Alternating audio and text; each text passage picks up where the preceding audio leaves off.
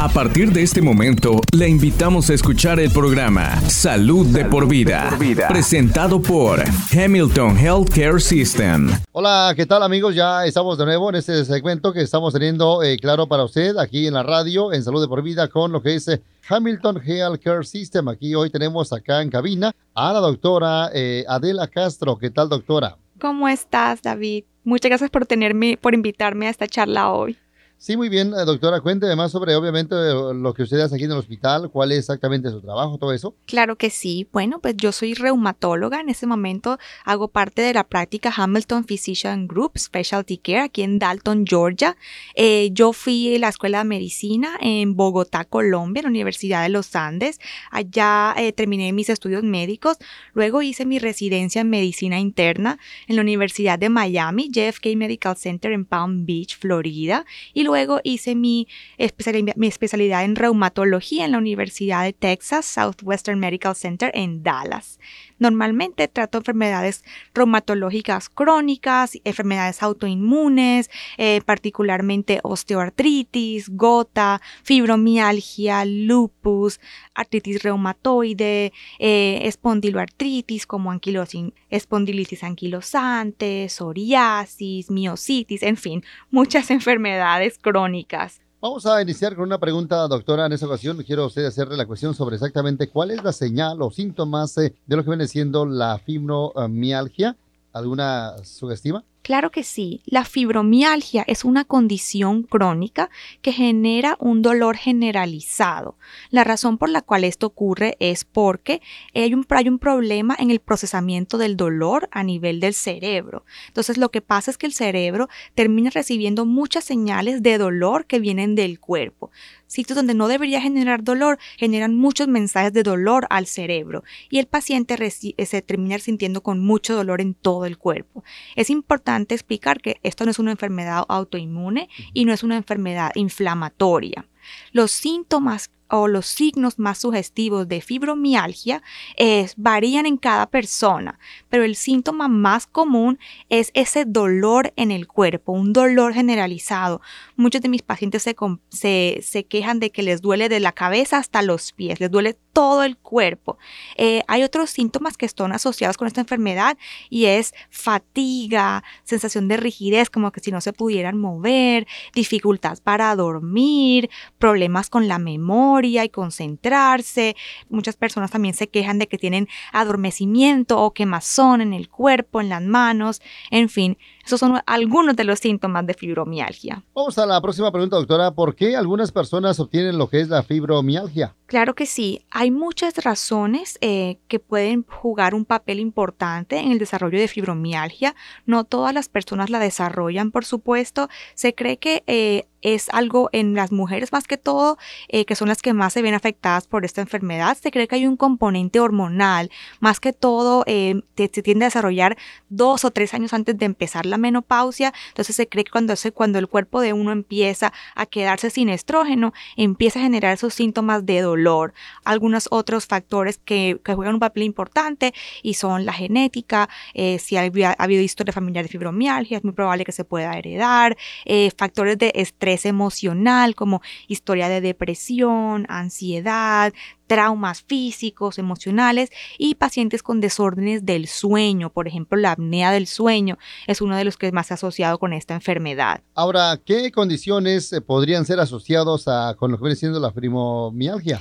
Sí, hay algunas condiciones que están asociadas a fibromialgia. Eh, una de ellas, más que todo, son aquellas que tienen dolor crónico, como la migraña, el colon irritable, la sensación de calambres en las piernas, dolor pélvico crónico, en fin, esas son las, las principales principales, pero hay muchas otras que se asocian que no son tan frecuentes. Voy a la próxima pregunta, doctora. Ahora, ¿qué condiciones podrían ser más que nada eh, puestas en regla antes de que un, de un diagnóstico eh, sobre lo que viene siendo la fibromialgia? Claro que sí, no todos los pacientes con dolor generalizado tienen fibromialgia y es importante que hay que descartar otras condiciones primero antes de hacer un diagnóstico de fibromialgia. Esto, estas incluyen desórdenes hormonales, es importante mirar que no haya problemas de la tiroides, tiroide, de la glándula adrenal, que no haya deficiencia de vitamina, por ejemplo, deficiencia de vitamina D.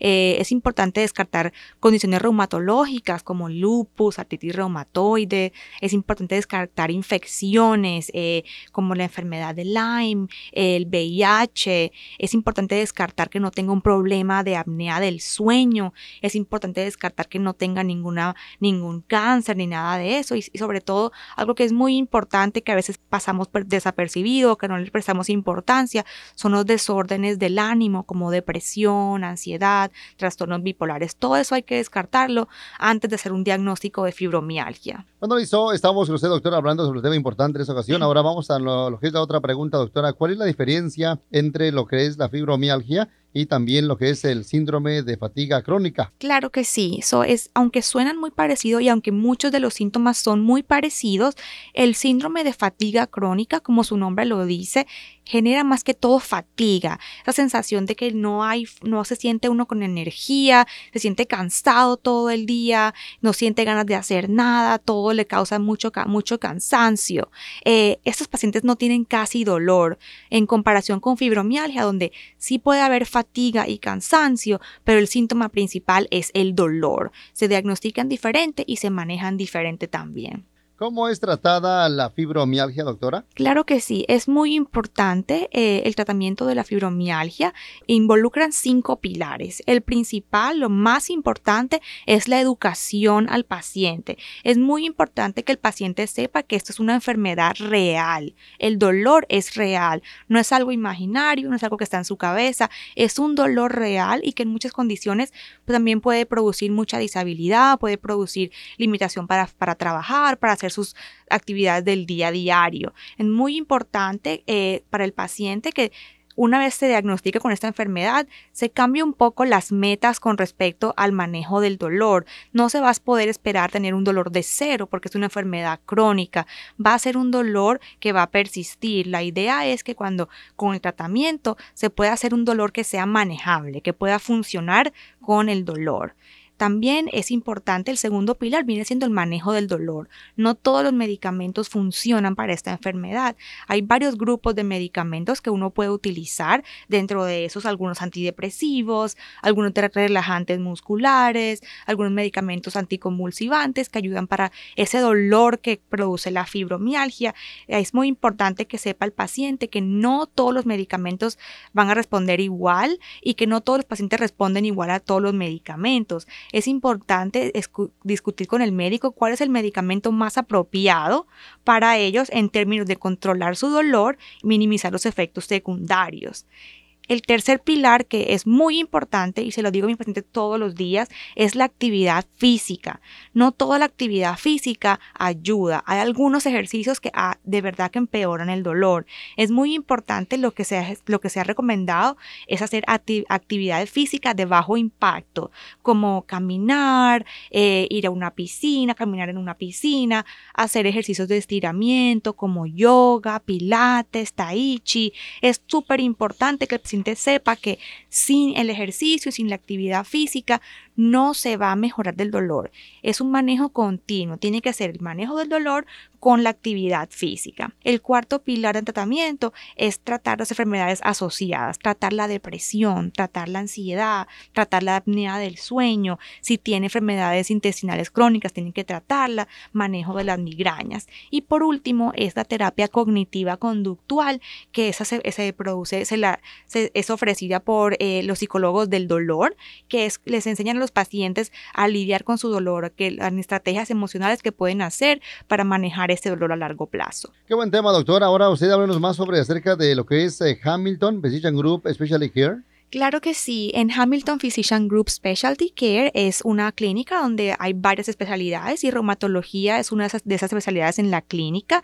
Reumatología es una especialidad dentro de medicina interna que se encarga de manejar el dolor de las articulaciones, los problemas de las articulaciones, tejidos blandos, enfermedades autoinmunes y otras enfermedades del tejido conectivo. Yo trato, me encargo de tratar muchas condiciones como dolor, dolor crónico, dolor musculoesquelético crónico, enfermedades autoinmunes autoinmunes, osteoartritis, gota, fibromialgia, lupus, en fin, muchas otras. Qué bueno, doctora, eh, qué bueno que usted vino por acá el día de hoy para este segmento. El día de hoy, si usted eh, pudiera o gusta dejar algún tipo de consejo, recomendación para nuestra audiencia de salud, ¿qué podría hacer? No ignoren sus síntomas, es muy importante que se cuiden de forma física, emocional y mental. Bueno, listo, para más información se puede llamar o para alguna cita puede marcar, recuérdelo, a lo que es el número, el área 706-529-3072, el área 706-529-3072 o visitar también lo que es hamiltonheal.com, diagonal special care, para más información de parte, claro, de lo que es Hamilton Physician Group Special Care, 706 529 3072 este podcast de ninguna manera busca diagnosticar o tratar enfermedades o reemplazar la atención médica profesional. Consulte a su proveedor de atención médica si tiene un problema de salud.